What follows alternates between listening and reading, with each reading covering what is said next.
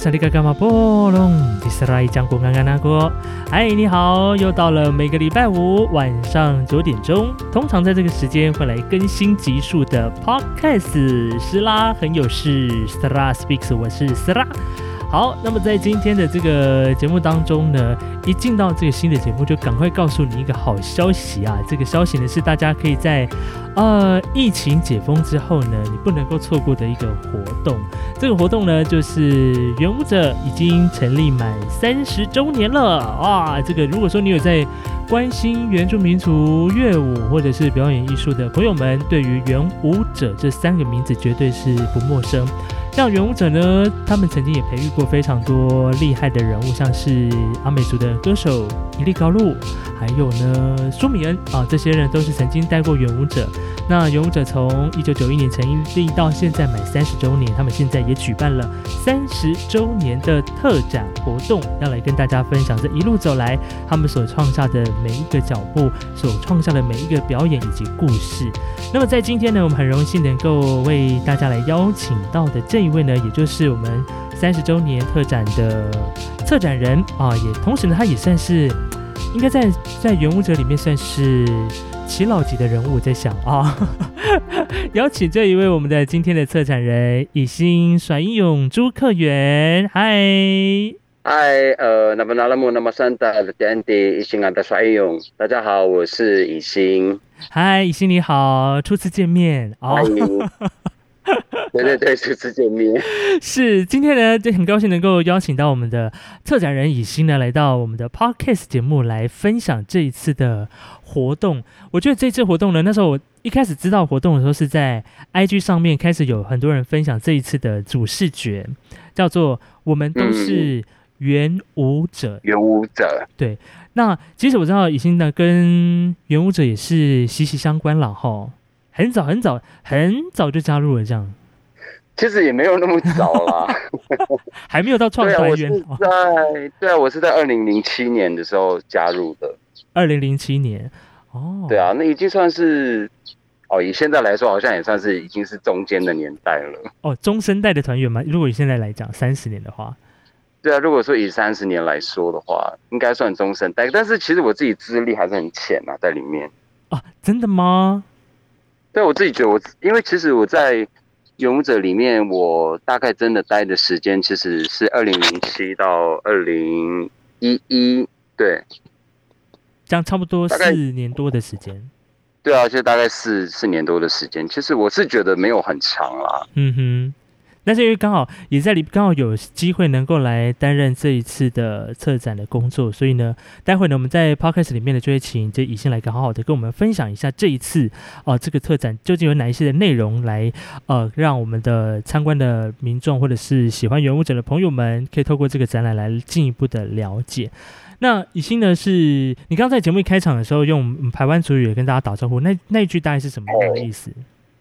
哦，就是大家好，然后我是李欣，然后我的家名是耍一勇这样子。哦，耍一勇，对对对，这个家名是来自来屏东的来义部落。呃，我是来义部落的，对。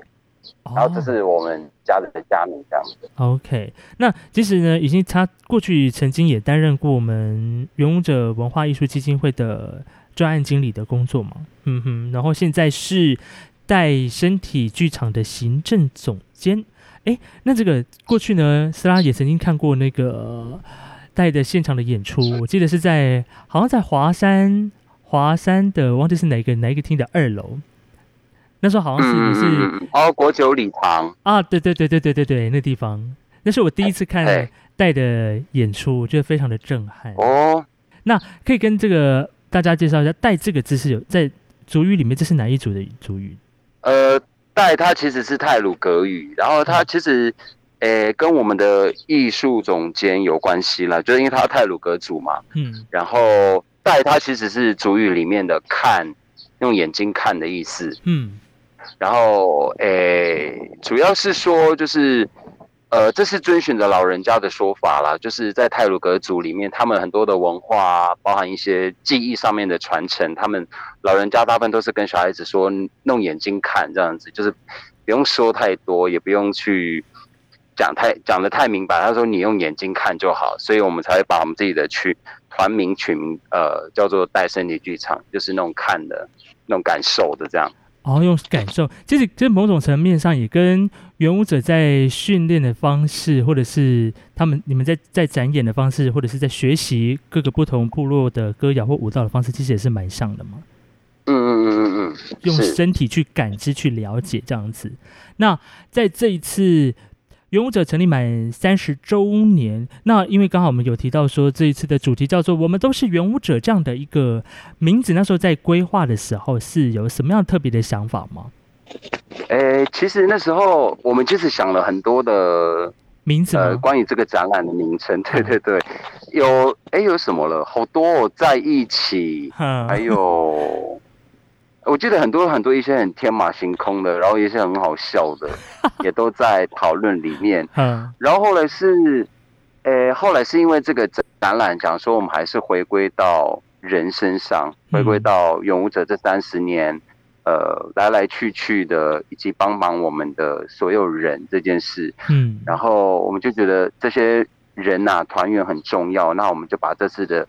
特展的名称就取名叫做“我们都是元武者”这样子。哦，不管是在台上的或台下的，或者是在幕后的，都是对对，都是曾经参与过元舞者演出的一份子。嗯，是。哦，其实我我第一次接触到元舞者，除了看表演之外，我记得好像是在我大学的时候。那时候我在学校，为了要做跟原住民族相关的节目、广播节目的时候，我买了两张元舞者的专辑，一张是《年的跨越》。然后还有一张是牵伊娜的手，嗯，因为那时候刚好要做跟原著、跟尤其是跟阿美族的记忆相关的时候，我就想说，哎，怎么市面上好像都没有跟原舞者相关的一些，呃，或者跟原住民族这种音乐相关的专辑？然后后来找一找，就发现，哎，居然有这两张，我就买回家听。我第当下第一下听到是觉得非常的很有神圣的神圣感的那种感觉。那这一次的特展呢，其实也可以看到，在过去不管是呃这两个比较大型的制作之外，还有从一开始的一九九一年开始的，一路到这三十年的制作，都会有在这一次的特展当中。那这一次策展呢，我相信要能够整理这三十周年的这些那么庞大的资料来讲，对策展人会不会是一种压力啊？毕竟 这是问到核心，东西很多，压力都压力真的很大。就是因为永舞者他其实就是一个很大的牌子，嗯，品牌，然后他是一个三十年的团队，就是他所积累的东西太丰厚了。然后那时候去呃就被说要去当策展人的时候，真的压力很大，就觉得哇，我完全没有策展经验呢，然后。我对这件事情也一点概念都没有，然后，然后就是觉得要怎么好好的去交代这三十年这件事，然后就赶紧联络了另外一个朋友，就呃有干有干有唠，然后他是泰雅族的，然后他有在做，呃最近他就有在尝试去做一些策展跟设计。然后因为我对这件事情就是完全陌生嘛，然后我就想说赶快联络他这样子，嗯，然后问他可不可以帮我这个忙，然后就开始去构思说这个展我们要怎么去进行，然后我们可以怎么去说这三十年这件事。哦，所以那个时候大家在找策展人的时候，有就是第一个就先找到你吗？直接指定？那也是一个很，那也是一个很很离奇的过程啊，真的。就是呃，我们那其实就是那时候，就是一伙人去，我们刚好就是去永武者在鲤鱼潭那边的办公室，我们去那边开会，就是对于今年永永武者三十年有什么系列活动啊、演出啊，有什么事情要发生，然后我们大家就是聚在一起讨论这样子。嗯。然后我中间我就是去上了个厕所，然后回来回来，他们讲说：“哎，你是策展人哦。”就我就整个吓到，我说。不确定吗？就这样就选出来吗？OK，也是一个蛮随性的一个。对，真的是很随性。然后后来就想说，呃，算了，那就给自己一个机会试试看。然后，诶，用我用。怎么说？用我自己的观点，然后来看《勇武者》这三十年，或许，嗯，可以一方面也是让自己去尝试看看去做策展策展这件事情了，也想说看可不可以玩出一些不一样的想法出来，这样。嗯哼。那在这一次的策展工作，当然现在已经从呃开展到现在也进行一段时间了。那我相信在事前的准备工作一定是花蛮多的这个时间要去爬书这些资料啊，还有影音的一些档案什么的。那但是在聊到呃这个策展的过程之前呢，我们先我们先来聊聊，就是你第一次你跟原舞者第一次相遇的过程好了。那你你在一开始的时候，呃，对于呃，应该说原住民族乐舞这样的概念，在你比如说从小开始到求学的生涯这一段时间，它是有已经有很清楚的印象吗？还是说都还在摸索？呃，其实因为呃，乐舞对我来说，像我自己是在。就是在跑文族的部落长大的嘛，嗯，其实乐舞这件事情对我们来说还蛮容易发生的，就因为我们其实，在不管是祭典啊，或者是结婚啊，嗯，或者是一些比较大的场合，我们都会有那个跳四步舞，对，对，就是我们其实常常会有这样子的场合，就是去呃做这样子的围舞，嗯，然后那是我对，那也是我对传统。歌舞这件事情的印象，就是从小时候开始就常很容易去接触到这件事情。嗯哼，然后是一直到国中的时候，去读国中的时候，那时候就开始去接触到一些比赛型的乐舞，或者是表演型的那种乐舞。嗯，然后那时候其实因为自己对乐舞这件事情只是陌生的，然后在学习的过程当中也会觉得说，哎，那个东西。这就是这样比赛型的，或者是观光型的，它好像也是我们的传统乐舞，嗯，就是会，呃，意识下就会觉得说，哎，那好像也是我们自己的东西这样子。嗯，那后来到高中的时候，因为去接触到呃社团的关系，然后有去学习到卑南族啊、阿美族的乐舞，嗯，然后那时候也会觉得，就是说，哎，是不是卑南族的就是这样子跳，或者是阿美族的？乐舞就是这样子跳，不过那时候学习的其实也都是比较是表演性质的类型比较高，然后是一直到确实就是到我读了大学之后，读了东华大学民族学院，然后开始才去意识到讲说，哎，原来我以前所认知的，我觉得是传统乐舞这件事情的，不全然是那样子，甚至是呃。颠覆了很多以前的既定的想法，就说：“哎，原来传统乐舞不是那个样子。”后来是到看了勇舞者的演出，那时候二零零三年，勇舞者来，哎，二零零三还是零四，有点忘记了。他们刚好来东华演出，嗯哼，然后演迷雾中的背神，然后那时候就就整个整个就是在台下看演出的时候，就是吓到啊，就是觉得哎。呃，这么单纯、这么纯粹的、很简单的表演的形式，然后也没有太多花俏的走位啊、队形啊，或者是舞步什么的，他也可以这么的，呃，应该是说那那个这这件事情的震撼的那个，呃，直接很直接的啦，就是打到心里面，就是觉得哇，传统乐舞这件事情，它其实是。非常的有力量的，然后那个来自灵魂的重击。哦，来自灵魂的重击，OK，就觉得那个很很深呐，很就是有那个深度在，就跟以前我们一般一般看到，比如说早期看到比较观光式的，比如说啊阿美文化村的的那种演出啊，是截然不同的 level，然后嗯嗯嗯，也是不一样的东西，呃，就会觉得，因为以前就是只是。以前在学这些东西的时候，就是上面的人教你怎么做，你就怎么做。然后，呃，怎么，然后 CD 里面或者是录音带里面放什么音乐，你就下意识的去做那一些东西。可是很多时候你不太了解那些歌谣或者是舞步它背后所代表的一个族群的文化。嗯，对，就觉得哦，会很像机器人啦。以前在学习的时候，就是一就是一啊，二就是二这样子。对对，就不会跟你去说更多，就是说，比如说这个舞步它为什么会是这样子发展，它其实是跟他呃这个族群的生活环境或跟他们的文化习惯有关系。OK，所以那个时候是在你大学呃也是在念大学的时候，你刚刚说二零零三年的时间吗？对对对，那个是迷雾中的贝呃贝神贝神，对对，我记得好像是。应该是沙沙鲁瓦的，因为他有背神迹嘛，对我应该记得没错的话，所以看了那场演出之后，就对有点颠覆你过去对于曾经过去所学习啊，或者是所对原住民乐舞那种印象，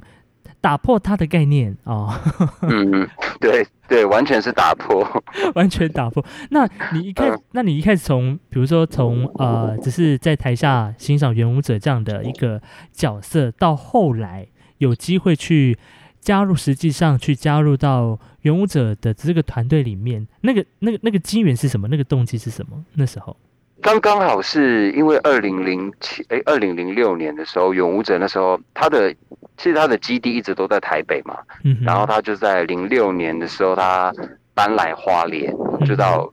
池南那个地方鲤鱼潭那边，然后刚好就有这样的机缘，因为那时候我也还在读书，在花莲读书，就觉得哇。呃，以前很难亲近的团体，因为在台北的关系，嗯，就是即便你想参加，可是都觉得距离上面太远。那现在是他们来花莲，那就觉得哇，一定要给自己一个机会去尝试，嗯，去里面学习这样，然后后来就加入了。哦，所以那个时候也是有经过一个，比如说什么面试或者是考试的过程吗？那时候？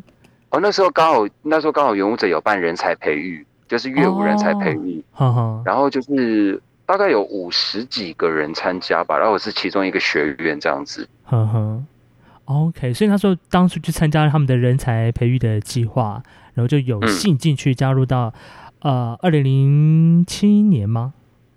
对对对对，二零零七年的时候加入到原舞者的团队里面，那。一开一开始进去，应该说在你还没有进去之前，你有开始想象说原物质它里面大概是什么样的运作，或者是它里面训练的方式吗？跟你实际进去之后体验上有什么不同？其实没有任何想象，哎，就是就没有想象说原物者里，对我想说就就进去，然后看里面的训练模式会是怎么样，跟反正我就觉得啊，反正什么都不知道，什么都不会，那就进去看他们怎么带我们，我们就怎么学这样子。哦，OK，所以他们在比如说跟一般的、一般一般的舞团啊，或者他们在训练的时候，游泳者比较强调的是什么？我自己认为游泳者最强调的应该是声音这一块。嗯哼，因为其实原舞者在做了这么多的制作里面，我觉得比较感动人心的还是在歌声这一块。但乐舞也是有，不过因为歌声这件事情的。他的我是觉得他的回响比较大啦，他也是那种很直接的，就是会到你一样也是灵魂深处的那一种，唱到灵魂深处。大家一 对，就是尤其是大家一起在唱，大家一起在唱，呃，不管是祭歌或者是那种已经快要呃在部落里面可能已经也没有在传唱的那些歌谣的时候，你就会觉得很感动，就是说这些歌谣有被这样记录，嗯，被保存下来，然后有让。不同族群的年轻人可以一起去很大声的去唱出这些传统歌谣，我觉得是很感动的一件事情。嗯哼，所以那时候你们在当初在学习歌谣的时候，呃，你是属于那种就是到到，比如说今天我可能要跳，或者说要唱呃周族的，或者是阿美族，比如说呃七角川的那些歌谣的那个这个这件事情的工作，你们事前工作大概会做哪一些？比如说会有田野调查吗？或者是这些？这些事情，呃，田野调查其实是就是原舞者从早期他一直在，呃，很扎根在做的事情，就是在不管是做哪一个族群的制作，或者是部落的乐舞，都一定要花时间去做田野调查，然后去跟部落的耆老啊，还有部落的报道人或者是青年会的人去接触，然后去有时候不一定是去学歌谣，有时候去。去部落田野调查，更多的时候是我自己会觉得是在感受那个部落的，呃，不管他们的环境或他们的文化。然后乐舞这件事情是在整个田野过程当中，让它就是自然的去产生的。嗯嗯嗯嗯嗯，因为就跟我们部落一般的生活一样，就是我们的歌谣、我们的舞蹈，就是在我们的日常生活，不管是在记忆或者是在啊婚丧的时候，就是会自然而然会发生的这样子。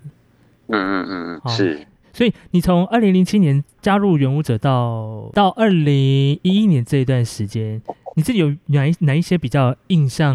深刻，或者是在这段时间你参与过哪些比较重要的演出吗？我参加过的制作，诶，有二零零七年第一次参加的制作就杜鹃山的回忆，然后再来是风起云涌，就七角川哦，是。七角川纪念演出，七角川事件纪念演出，嗯然后还有巡回失落的印记，跟芒果树下的回忆，还有大海啸，这应该是这几个制作，我记得。OK，哇，你的记忆力也是很好哦。其实也没有太久了，有了，我也在是影星啊。哇，所以因为我记得当时好像几乎就是每一年都会有一个大型的制作的演出嘛，对对对对对，几乎一年一年，而且每一年都会有不同的主题，然后去做田野调查。但我相信在这个过程当中，一定是花非常多的时间，不是短时间之内。你说一年我要产出这么这么样一个大型制作，一定是前面都有不同，都有时间慢慢的累积。那跟原舞者上台啊，有什么有趣的地方啊？因为一他因为感觉原舞者是一个就是从如果从这个外观的人就是来去看原舞者角角度的，会觉得它里面是一个训练很严谨的地方。我觉得原舞者蛮有趣的一个地方是，呃，因为我在后来读硕士班的时候，我写论文的时候，我曾我是我也是写原舞者的论文，然后我记得我在论文里面有有写到一件事情是。我现在现在现会现跟我现在的观念会有一些出入了，就是那时候我在写论文的时候，我也提到一件事情，就是说，哎，为什么表演一定要喝酒这件事情？嗯哼，就是为什么为什么酒这件事情是进入你，哎，表演的一个必要的东西？嗯，我那时候其实是站在一个，嗯。就会质疑这件事情了，就会觉得说，如果说喝酒了，或者你酒醉了，或者是怎么样，去影响到演出的品质的话，那这样会不会对表演不太好这件事？嗯，那我会为什么会说有一些出入？是，我就是现在自己在带身体剧场的时候，就会开始觉得，嗯，有这件事情，它在表演的过程当中，它并不是。就是他不能，他不能只是很简单的说这件事情的存在是好或者是不好，而是他有一个，它是一个在里面一个很重要的一个媒介。嗯哼。那这个媒介会导到什么样的结果？好了，它它不一定，但是，诶，就是好像不能那么简单的只是说它会影响到表演这件事情，而是它可能是一个。反而它可能是通往表演一个很重要的一个过程，嗯，一个一个中中介物好了，OK，一个介质 啊，一个介一个介，OK。我不知道，可也许可能正在听 podcast 的朋友们会可能会觉得说酒是一个，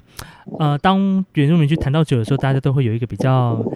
呃，比较标签化的一个形象或什么。但回过到我们自己的传统的知识里面，其实酒这件事情在早期是非常珍贵，而且你是在特殊的场合、特殊的时节，你才能够去酿。才能够去取得的东西，那也就是为什么在其实，在很多传统的乐舞，大家去看的时候，你会看到酒，它是它不是说你在任何的时刻都会看到的一个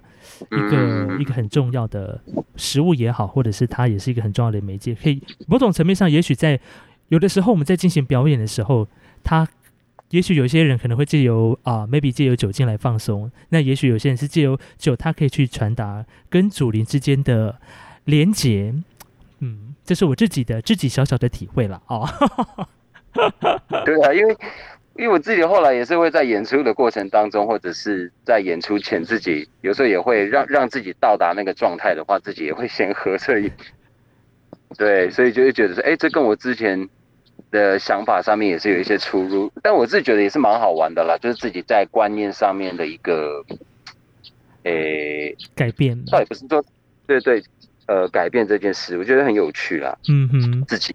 OK，所以那在这么多年之后，你现在回想起来，就是当初在跟原舞者去做一些大型演出的那段时间、那段日子里面啊，有没有让你比较印象深刻的事情？真的好多，哦，就是比如说，真的是喝酒醉的那一种。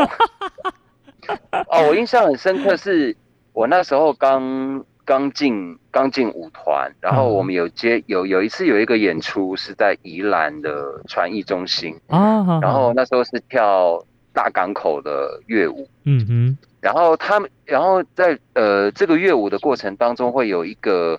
有一个进阶仪，我不太清楚，我有点忘记了，应该是进阶仪式，就是那个呃过程是你要喝下一大碗的米酒，对，然后我刚好就是那个要喝一大碗米酒的人，那我那时候也是想说，哇天哪，我没有过，我喝得完吗？就是他真的就是好，忘记是两瓶两瓶米酒这样倒在一个碗弓上面喝，嗯然后那时候就就真的觉得哇，自己有有办法喝完吗？这样子。然后我喝完，我还能演出吗？这样，那后来就是真的是拼尽全力，真的是我自己在台上在喝的时候，一度快要吐了，真的是喝不下去。然后后来真的是勉强把它喝完之后，后面后续的事情就是就是我已经在天堂了。哦，我我还知道我还知道我在跳舞，但是你知道就是整个就是已经是飘飘着的。那种状态在表演了哦，真假？然后一到后台，一到后台，然后就是团员就想说：“你赶现在赶快拿着水去厕所去吐，这样子。”他说：“你这样会稍微好一点。”这样，然后后来我就跟就跟另外一个也跟我一样，就是有喝米酒的人，就是我们两个就在厕所吐，然后整个再从宜兰回花莲的。坐游览车的过程当中，我们两个就是完全是醉倒的这样，就是一个拉伤的状态哦。对对，这很严重的拉伤，严重。这也是蛮难忘的演出啦，哈，在台上。对啊，然后也有几个比较特别的经验是，诶，我们有去我们二二零一零还是有点忘记了，我们也去中国演出。嗯哦，然后去中国演出那一次的经验，是因为那时候有很多的老团员，就是很资深的团员，就是创始团员也有跟我们一起去，有几个我们一起去。然后我记得在演出完毕的那个晚上，我们就是大家有聚在一起，嗯哼，聚在一起喝酒聊天，就是跟所有的团员们，然后就是大家一起在去聊说，呃，资深团员对。现在的原舞者，不管是表演啊，或者是理念啊，所经他们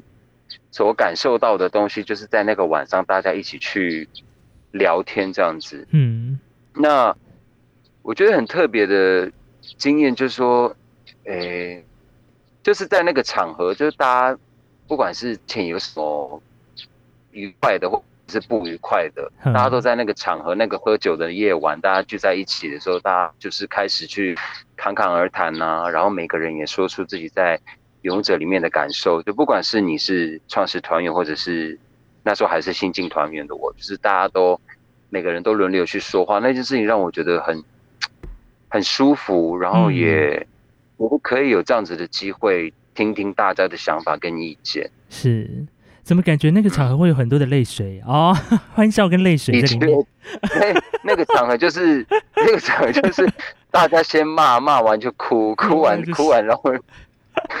哭完就是又又笑。对对对对对，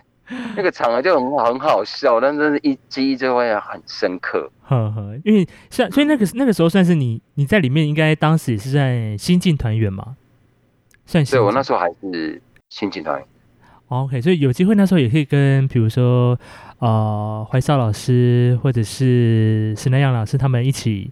合作演出，然后可以大家彼彼此围着在一起一起聊天的那个情景。那今天呢，我们在 podcast 里面呢，为大家邀请到的是我们这次元舞者三十周年特展的策展人哦，来自我们屏东来一乡部落排湾组的一心，来到我们 podcast 斯拉很有事，来跟大家分享这个元舞者三十周年特展的活动。那当然，呃，元舞者从一九九一年成立到现在三十年的时间，我相信。从一开始的呃，原舞者其实是从高雄的草芽这个地方诞生，然后又到了台北的新店，现在呢落脚在花莲的池南。我相信在这一段的过程当中，对原舞者来说，应该有不同的啊不同的转捩点，或者是他们从成立到现在。当初你在写这个以原舞者来做呃写当时的硕士论文的。这个背景的时候，我相信应该你自己也爬出那一段过程，对不对？嗯，因为我们知道，大概一九八零年代解严之后，开始跟我觉得某种层面上跟原运的是不是也有一点点关系，让大家原住民的这种意识抬头有关。原武城那时候应该是，就是我是觉得是刚，就是不能说巧合了，就是刚刚好搭上那一股热潮，就是原住民运动的那一股热潮。嗯嗯，诶，因为其实那时候不管是呃，街头上面的抗议啊，或者是很多知识分子的在倡议这件呃原运这件事情的时候，然后那时候也有一群人是觉得，呃，或许我们可以用从文化上面来去做这种比较软性的抗议，或者是软性的去去做运动啦，对，就是弄弄这种软性的文化的方文化方面的去做这件事情。然后那时候就很巧的，就是勇者刚好就是在那个时间点。就是诞生了，嗯哼，所以我我觉得，我觉得是刚刚好了，就是在那个时间点，然后，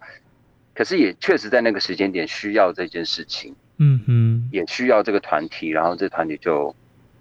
对，就这么就诞生了，就组成。其实那个时候我记得，我就上网那时候查了一下，当时一开始成立的时候才十十几位哈，十几位当时的，现在现在现在我们要真正真称为这些。这个创团创始团员都是老师资深老师了啊，对，超级资深老师，对，超级资深老师，从一九九一年的，我记得好像是五月份吧，那时候成立到现在，陆陆续续有一些呃相关的大型制作，然后也让更多关心，比如说原住民族传统文化艺术的人一起投入到原舞者的这个行列里面。那那个时候会会会从高雄。搬移就是迁移到台北新店这一段的过程，是因为什么样的原因吗？其实最主要就是呃资源这件事啦，因为那时候就是在呃北部那时候其实有很多的，不管是译文上面的资源跟呃相关人士的帮忙，他们都会很希望原舞者能够能够去到台北这个地方，因为他其实就是资源比较多，然后对。译文环境上面也比较也比较丰富，嗯，然后那时候就决定就是搬到台北去，嗯哼，到台北的这个新新店，对对对对。对，到了台北之后，当然因为的确因为在那个时间点，可能呃比较多，就像你刚刚说的，比如说比较几个比较重要的译文人士啊，或者是艺术的资源，对当时的艺术友善的环境，可能台北会是比较适合发展，所以那时候整个。整个原舞者团队从高雄之后跑到了台北，然后这段时间，其实在台北这段时间也开始去触发慢慢的转型。我知道的是，就是从舞团转成基金会，是希望能够做更多的事情。嗯哼，像是因为呃，因为后来原舞者就是几乎每年他都会办呃人才培育啊，或者是种子教师研习营，或者是。呃，有关乐舞相关的研讨会，嗯，然后还有出版 CD 什么的，都是在应该是在转对转型成基金会之后，开始去做更多更多，就是除了表演这件事情之外的工作，文化工作，嗯哼。嗯，也就是因为这个转型基金会之后呢，出版的专辑，斯拉当时才有才有办法拿到 那个音乐啊。对，这的确，因为这真的很重要。因为其实，在原住民的乐舞人才的培育，我记得到，我记得前大概前一年，二零一九还二零一八的时候，那时候呢，刚好也是在当时呃，原舞者在池南，也是好像是寒假还是暑假的时候，就是也是办人才的培育，让高中生就是到这个地方，大家。抛开这个三 C 手机，就是跟着老人家部落的生活去学习乐舞，用自己的身体去感知。所以这对我相信，这对很多呃曾经参加过元舞者的一些，不管是学生也好，或者是老师也好，这是一个很很鲜明的一个一个印象。那再回到展览，我们刚刚聊了这三十周年的这个过程啊，要透过展览的方式，让大家知道这三十周、三十周年、三十年的过程发生了什么事情，这就有劳这个策展人的辛苦了。就 是哇，对，就是从刚一开始讲的，就是不知道要怎么去怎么去记录，不知道要怎么去说这三十年，因为太多事情要说了，也太多值得拿来谈论的事情。嗯，对，然后。所以当时当时就是，当时就觉得我不想要去做再去做爬书这件事情了，或者是整理这件事情，不想做的原因其实是觉得觉得呃觉得一直爬书或者是整理这件事情，好像都有一种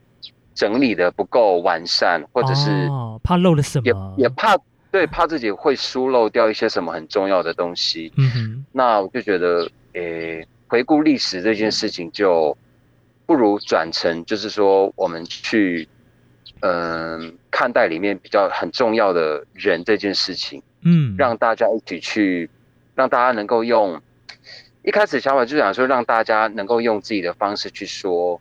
呃，你在勇武者的经验这件事情。嗯哼，然后就是因为。我自己也会觉得，勇者来来去去的人这么多，然后他经历过的制作也这么多，嗯，然后其实不是，不是，嗯，我觉得不是基金会去说勇武者是什么，勇武者就是什么，或者是舞团说勇武者是什么，勇武者就是什么，是我觉得在里面的人就是都可以说，可以说他自己就是勇武者，嗯，就是他用他自己的说法去表去表示去表达说勇武者这三个字。对他来说是什么？然后对自己的意义而言又是什么？这件事，所以这次的策展的名称也很有趣，就我们都是原舞者，就我会觉得原舞者他就不是一个单独的个体，嗯，他也不是一个呃不不呃，他也不是艺术总监说原舞者是什么，他就会是什么，他就会是每一个人的，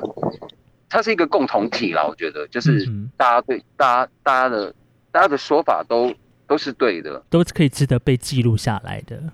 嗯嗯所以在这一次的整个展览的规划呃当中，如果说你已经上过元舞者的脸书的话呢，你会看到现现在已经有一些展览的画面，已经这个已经在脸铺在脸书上面了。我看到光是因为我现在呢还没有机会进入到那个展场里面实际去看，我透当时看到那个影片，其实在空中有挂了很多。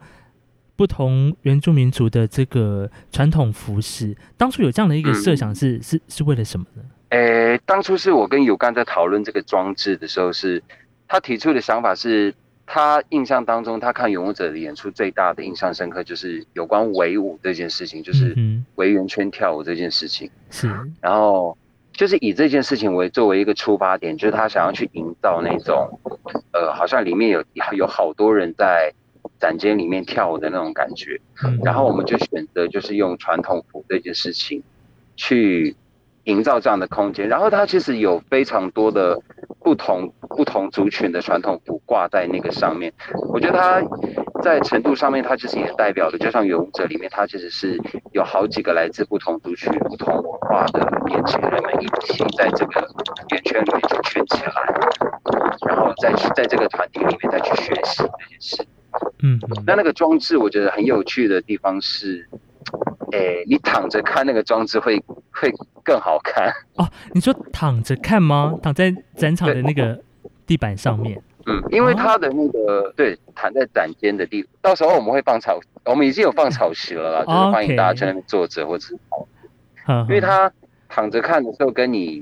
呃平视那个装置的感觉又很又很不又很不一样。嗯哼。哦，就你躺着看的时候，你就会看到，真的就是你会看很明显的去看到那个螺旋的一个圆圈，嗯哼，然后你就会看，就好像是再配上展间，因为其实展间我们都会一直有呃勇者的呃演出影像的投影，然后那些歌声跟那些装置，然后你在躺着看的时候，就会很容易进入其中啦，嗯哼。所以大家知道了吗？这个进到展场第一件事，先躺下来。到时候我们我们会放一个标语，就是欢迎大家躺下，欢迎大家躺下看这个装置的艺术。所以那那这些挂的衣服都是呃跟团员收起了吗？还是说本身在这是原舞者舞台里面的？哦，这这其实里面全部都是原舞者里面自己的传统服，就是每个舞座的衣服这样。哦，每个舞座的衣服，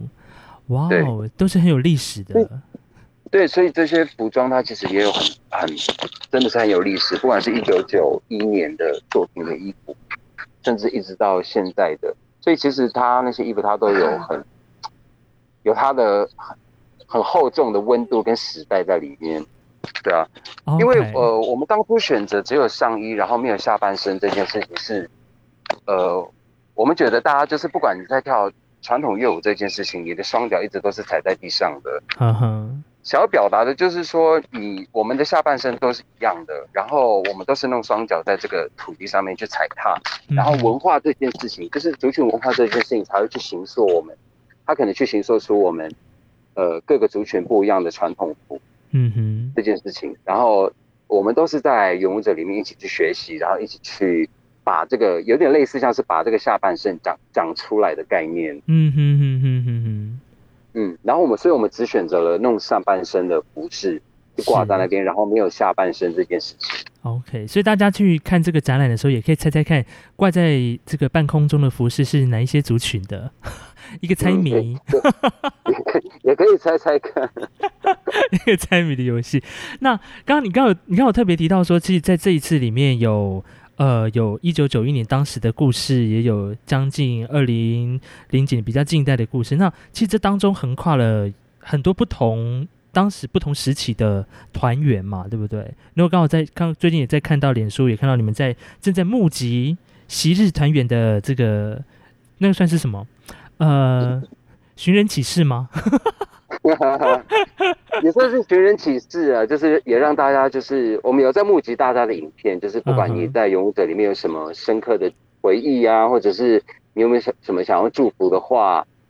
就是我们有在募集大家的影像这样。嗯哼，因为这因为这样算下来，从 一九九一年到现在二零二一年，我相信这个有人统计过那个元武者曾经参加过的演出人数吗？哎，我自己觉得应该一定有超过千人。我也我也觉得，对啊，光是因为其实不只是专职里面的专职团员，光是那些学生团员这样子来来回回的，我觉得超多的。真的，所以如果说这个曾经参加过元舞者，刚好你也在听 podcast 的这个听众朋友呢，如果你是其中的一份子，赶快这个影音募集活动，赶快把 影像录起来。对，短短的几分钟也可以，赶快缴交。嗯，是，也不用太久，三其实三十秒就 OK 了，也不要太也也不要太多的那个感言，我怕会讲到哭。是，那我相信在规划这一次的这个展览呢，因为毕竟三十年这个时间，你说长吗？它可能对于有有些对于人的这个一个年纪来讲，他可能已经长到了一个成年人的一个形态了。那我相信。在未来的这个时间里面，对于原舞者，可能每个人都有不同的想法或者是期待了。那是，嗯哼，那当然，这个原舞者发展到现在呢，三十年真的是很不容易到，因为尤其现在在台湾的，你说，哦，表演艺术这一块的的的环境，嗯，虽然还还有很大的改善的空间，但原舞者能够走的走满三十年，也是一件很不容易的事情。那其实。其实这个特展只是这三十周年系列活动的开端嘛，对不对？嗯，对对，可以小小透露一下之后还会有什么神秘神秘活动吗？应该也不会太神秘了啊。就是除了除了特展这件事情之后，呃，三十年还会一直会出一个专刊。嗯哼，哦，然后还有对对对，然后还有勇者的纪录片。嗯哼，再来是再来最最大的应该就是年底的演出了。哦，所以啊，年底会有一个三十周年的大型演出，对对对，会有一个制作。哦，怎么这么令人期待的部分？希望到时候那个那个时候的那个疫情已经可以解封，不会影响到大家。然后现在已经在排练了。哦，现在已经在排练了。OK，是是是，现在排练就是线上嘛，线上排练。哦，现在是哦，因为疫情还没办法聚集嘛，吼。对啊，而且我们完全没有办法牵手。所以大家现在只能排练，是排练哪一个部分？对 现在就是只能先练歌。哦，先练歌的部分吗？对啊，练练歌这件事情是可以进行的，但是如果说是要呃排练啊、排舞做啊，那就很难了。是，可能就要等这个疫情解封之后了哦。好，那么在今天的这个 podcast 呢，非常感谢这个呃邀请到我们的今年元武者三十周年的策展人以欣来到我们的节目当中。那最后最后来这个再再再宣传一下我们这次的特展，它是在展览的时间跟它的展览的地点来跟大家说明一下下。好，展览的时间是从七月十号到九月二十五号，然后。呃，在顺台在台北顺义原住民博物馆，嗯哼，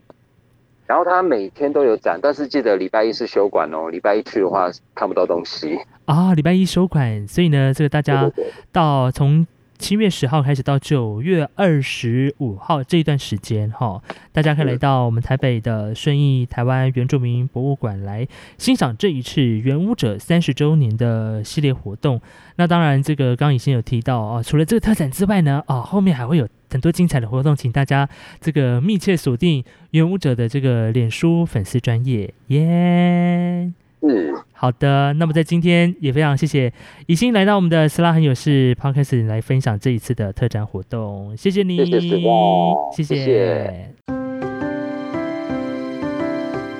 阿瑞，感谢您的收听。如果你喜欢我的 podcast 节目，请分享给你的好朋友。不管你是用什么平台收听，也欢迎在上面留言或者评分，因为呢，每一则评分留言都是 podcast 节目进步的力量。当然，听完节目之后呢，也欢迎你上 IG、脸书来搜寻 Sla Speaks，斯拉很有事。上面呢会预告每集的节目资讯，还有一些啊废话的分享。不嫌弃的话呢，也欢迎按赞留言，更别忘了要订阅喽。感谢您今天的收听，祝福你每一口呼吸都顺畅。哎，上个阿燕过拉嘎。大家我是 serai 酱，我们下次见。阿瑞。